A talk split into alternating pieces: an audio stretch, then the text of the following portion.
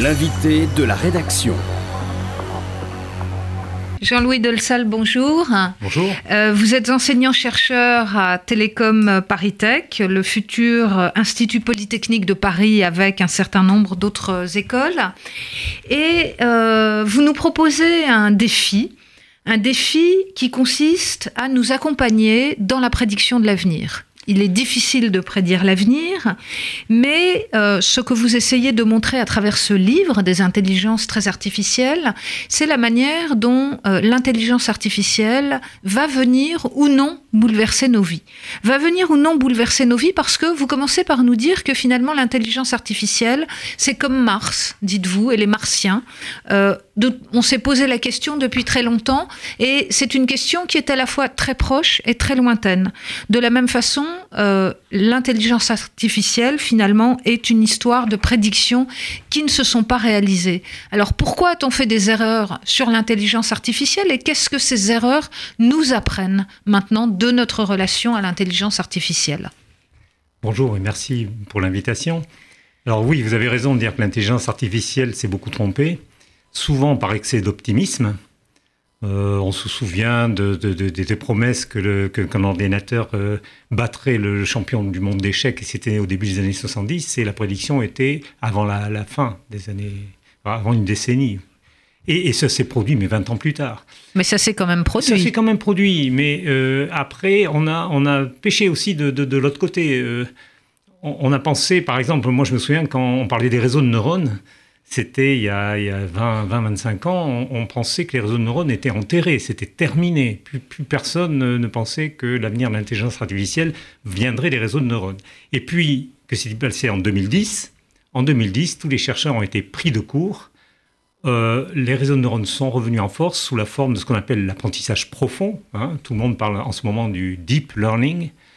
Et là, toutes les digues ont été rompues. On s'est dit, mais à ce moment-là, euh, si la machine est capable d'apprendre à partir de données brutes, par exemple des images, et de prendre des décisions, de reconnaître, euh, de nous reconnaître, euh, reconnaître les visages d'un pays entier, on s'est dit à ce moment-là, que, va-t-il arriver? Qu'est-ce qui va empêcher l'intelligence artificielle d'envahir nos vies?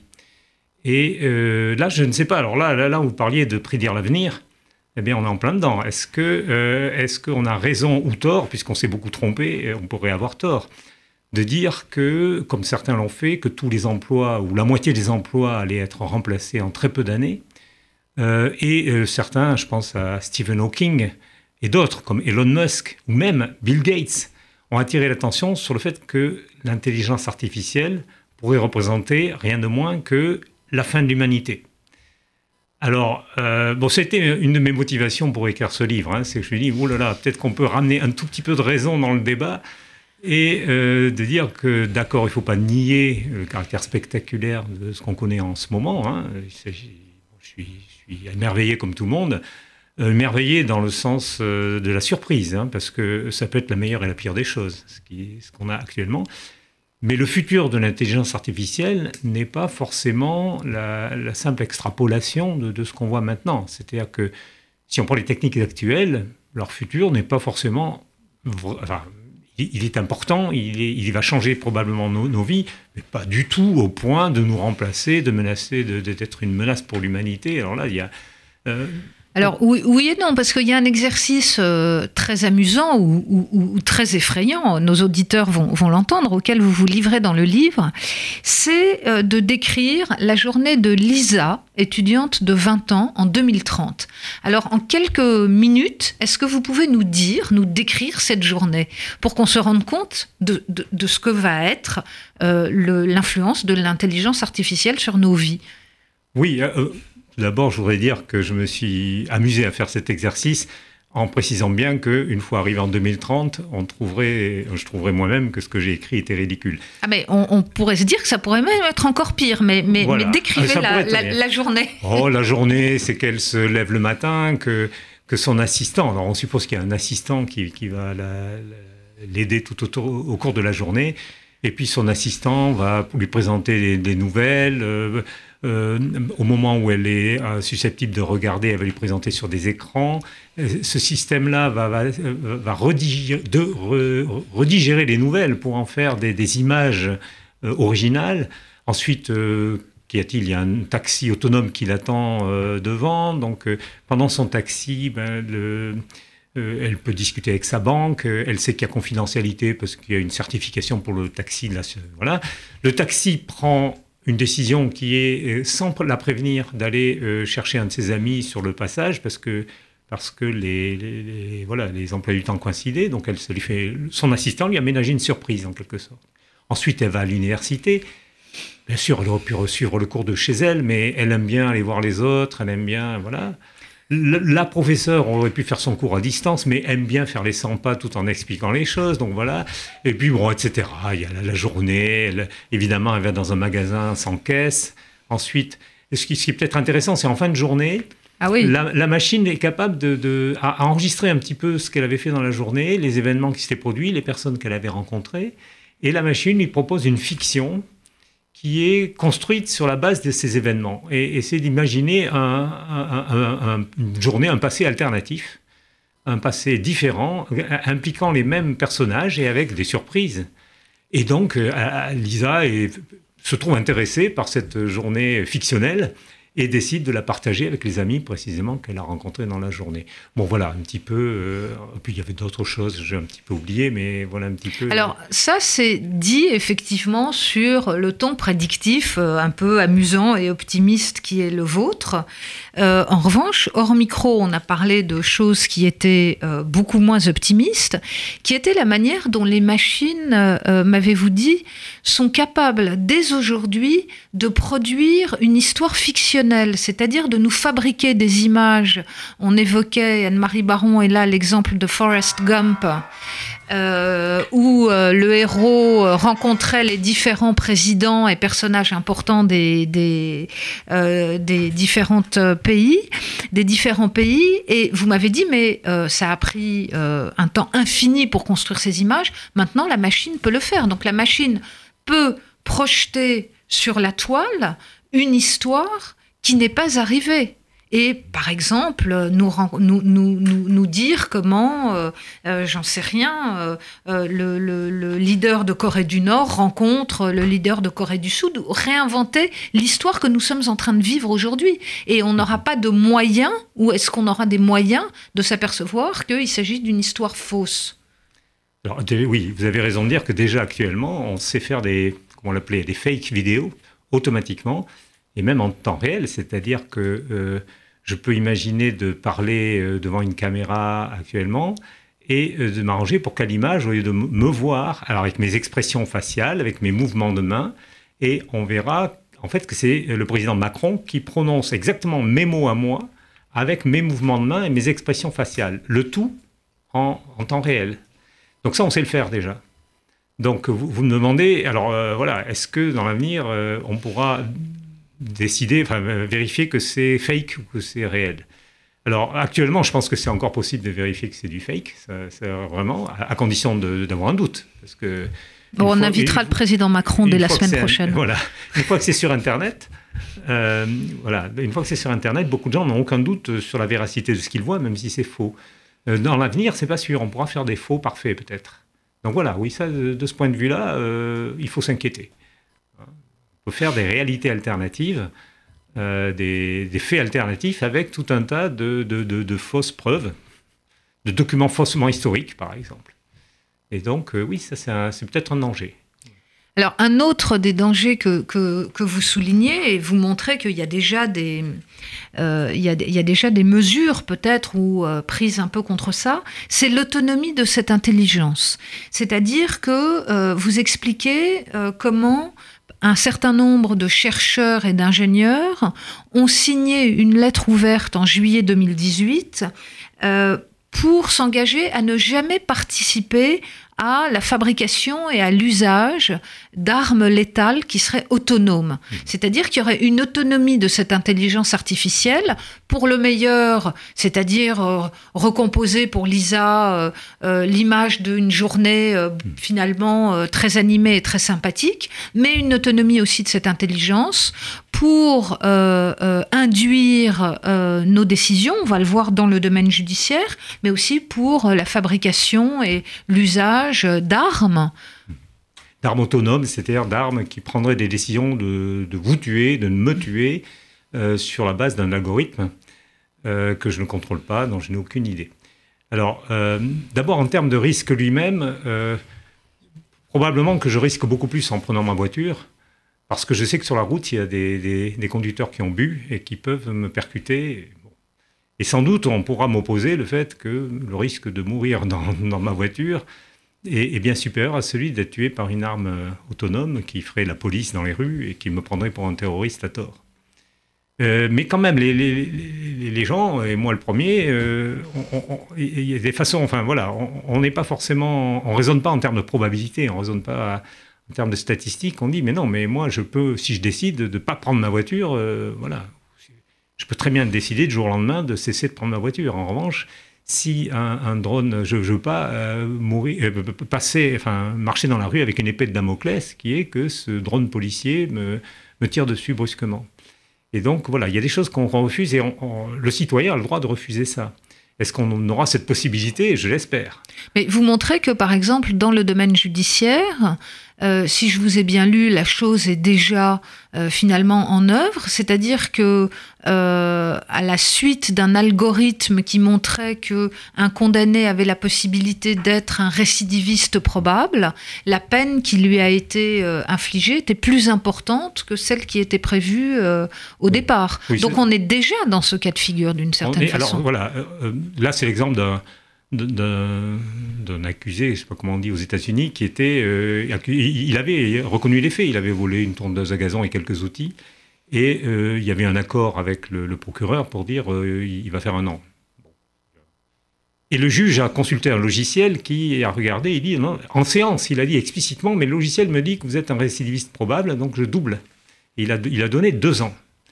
Et il faut savoir qu'il y a des statistiques qui ont été faites. Il se trouve que cette personne-là avait la peau noire et que quand on a la peau noire, ce, logiciel, euh, ce genre de logiciel nous, euh, nous prédit qu'on est euh, récidiviste probable dans beaucoup plus de cas. C'est-à-dire que le taux d'erreur, dans, le, sens récidiviste, donc le logiciel prédit à tort que les gens vont être récidivistes, est beaucoup plus élevé que si vous avez la peau noire. Et inversement, si vous avez la peau blanche, donc toujours aux États-Unis, et le logiciel va se tromper très souvent dans l'autre sens. Il va dire, wow, vous n'êtes pas récidiviste, alors que dans les statistiques, on voit deux ans ou trois ans plus tard que les personnes ont été récidivistes.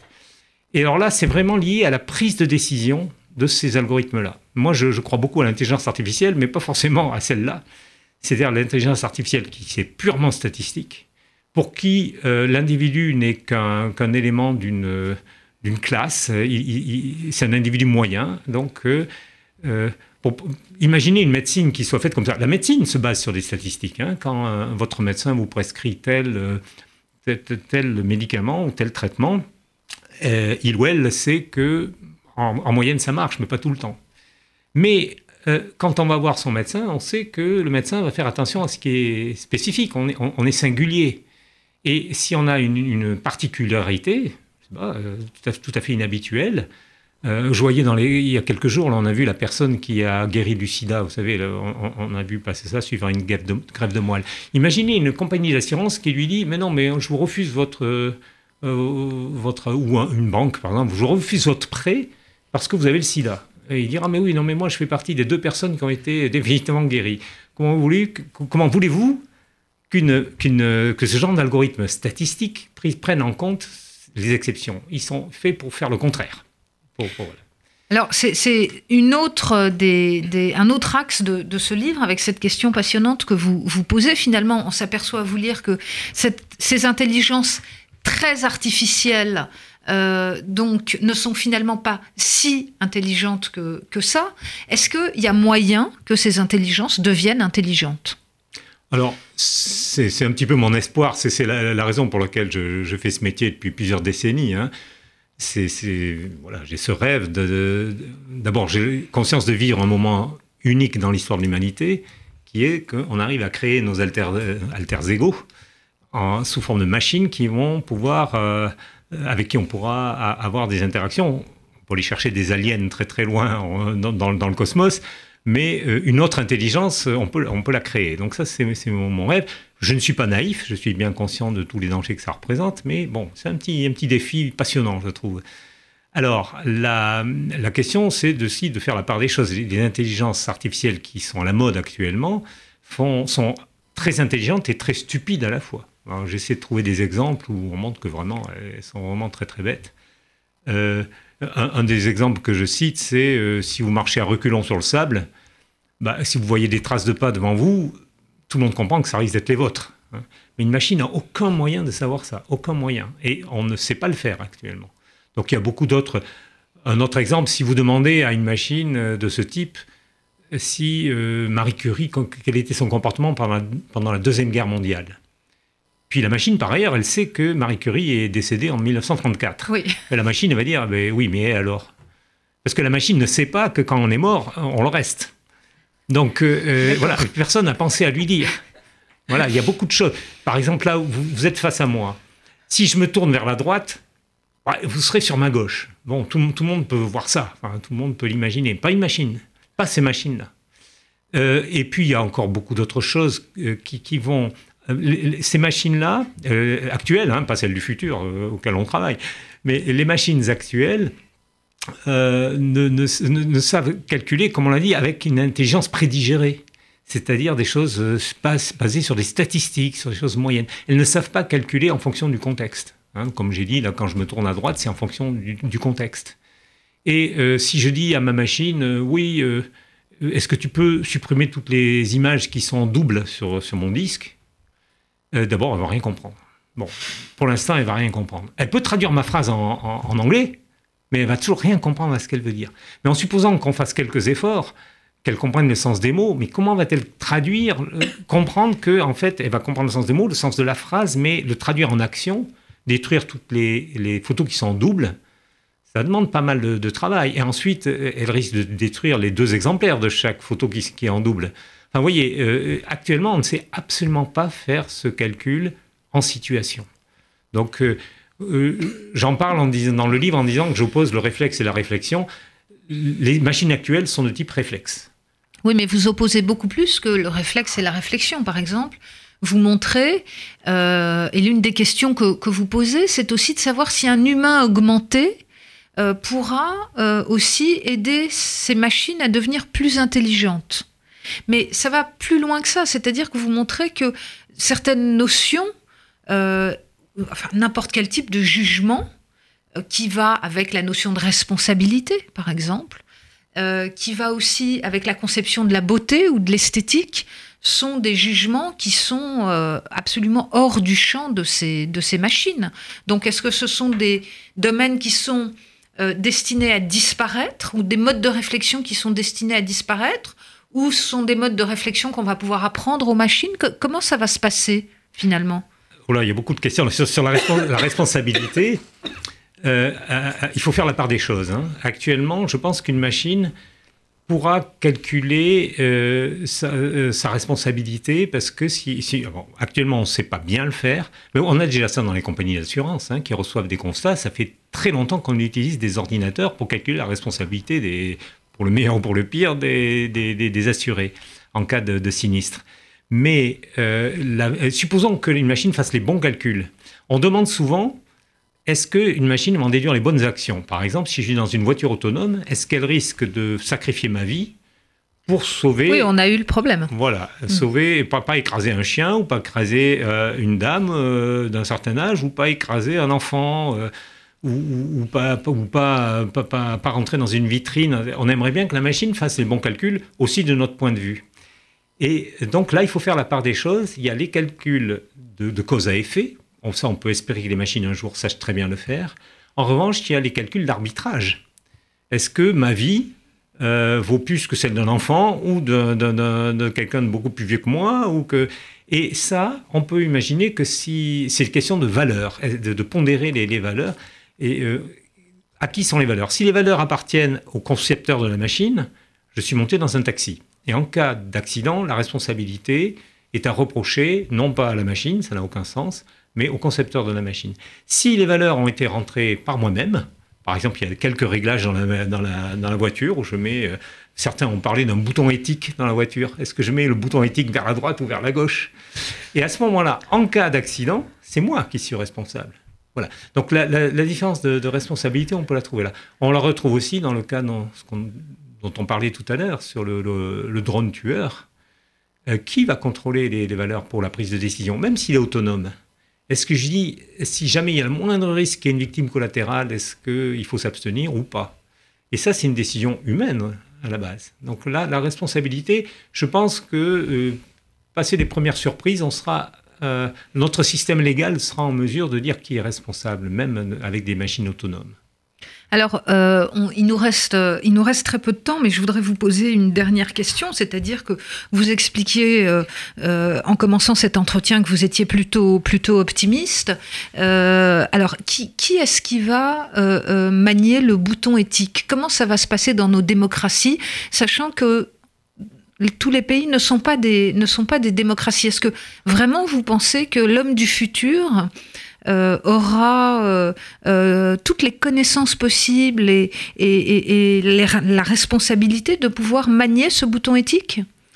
Quand je suis optimiste, je dis que je suis optimiste d'un point de vue technologique. J'espère qu'on va dépasser les, techniques actuelles. Et puisque je suis très optimiste aussi, j'espère qu'on utilisera l'intelligence artificielle pour contrôler l'intelligence artificielle. Mais ce que vous avez dit est fondamental, c'est de savoir, il faut vraiment que les citoyens restent vigilants et s'emparent de ces discussions. Et je crois que c'est le cas dans un pays comme la France. Parce que avec les techniques actuelles, euh, on risque d'avoir une surveillance généralisée très rapidement, très facilement. Est-ce que nos démocraties seront capables de, s'en prémunir? Bah, C'est une question de, vigilance, de débat, et euh, moi, j'ai absolument pas la réponse à cette question. Mais en tout cas, euh, on doit, on doit s'arrêter, mais je, vous, vous, nous en fournissez l'un des instruments, euh, Jean-Louis de, de Salle, c'est-à-dire que euh, euh, j'invite nos auditeurs à lire cet ouvrage, Des intelligences très artificielles, qui à la fois euh, a tout à fait le sérieux scientifique requis et je dois avouer que j'ai dû sauter quelques passages, mais que le fait de sauter quelques passages, ça n'est pas très grave et je dois dire que euh, vous nous permettez de suivre le raisonnement du début jusqu'à la fin, de savoir où nous en sommes aujourd'hui de l'intelligence artificielle, ce qui peut se produire euh, dans un passé finalement euh, assez, assez proche et de se poser les véritables questions. Donc c'est une formidable contribution au débat et donc je renvoie les auditeurs à votre ouvrage. Merci beaucoup Jean-Louis de Salle d'être Bonjour, merci. Merci beaucoup pour l'invitation. Retrouvez l'invité de la rédaction sur radio-rcj.info.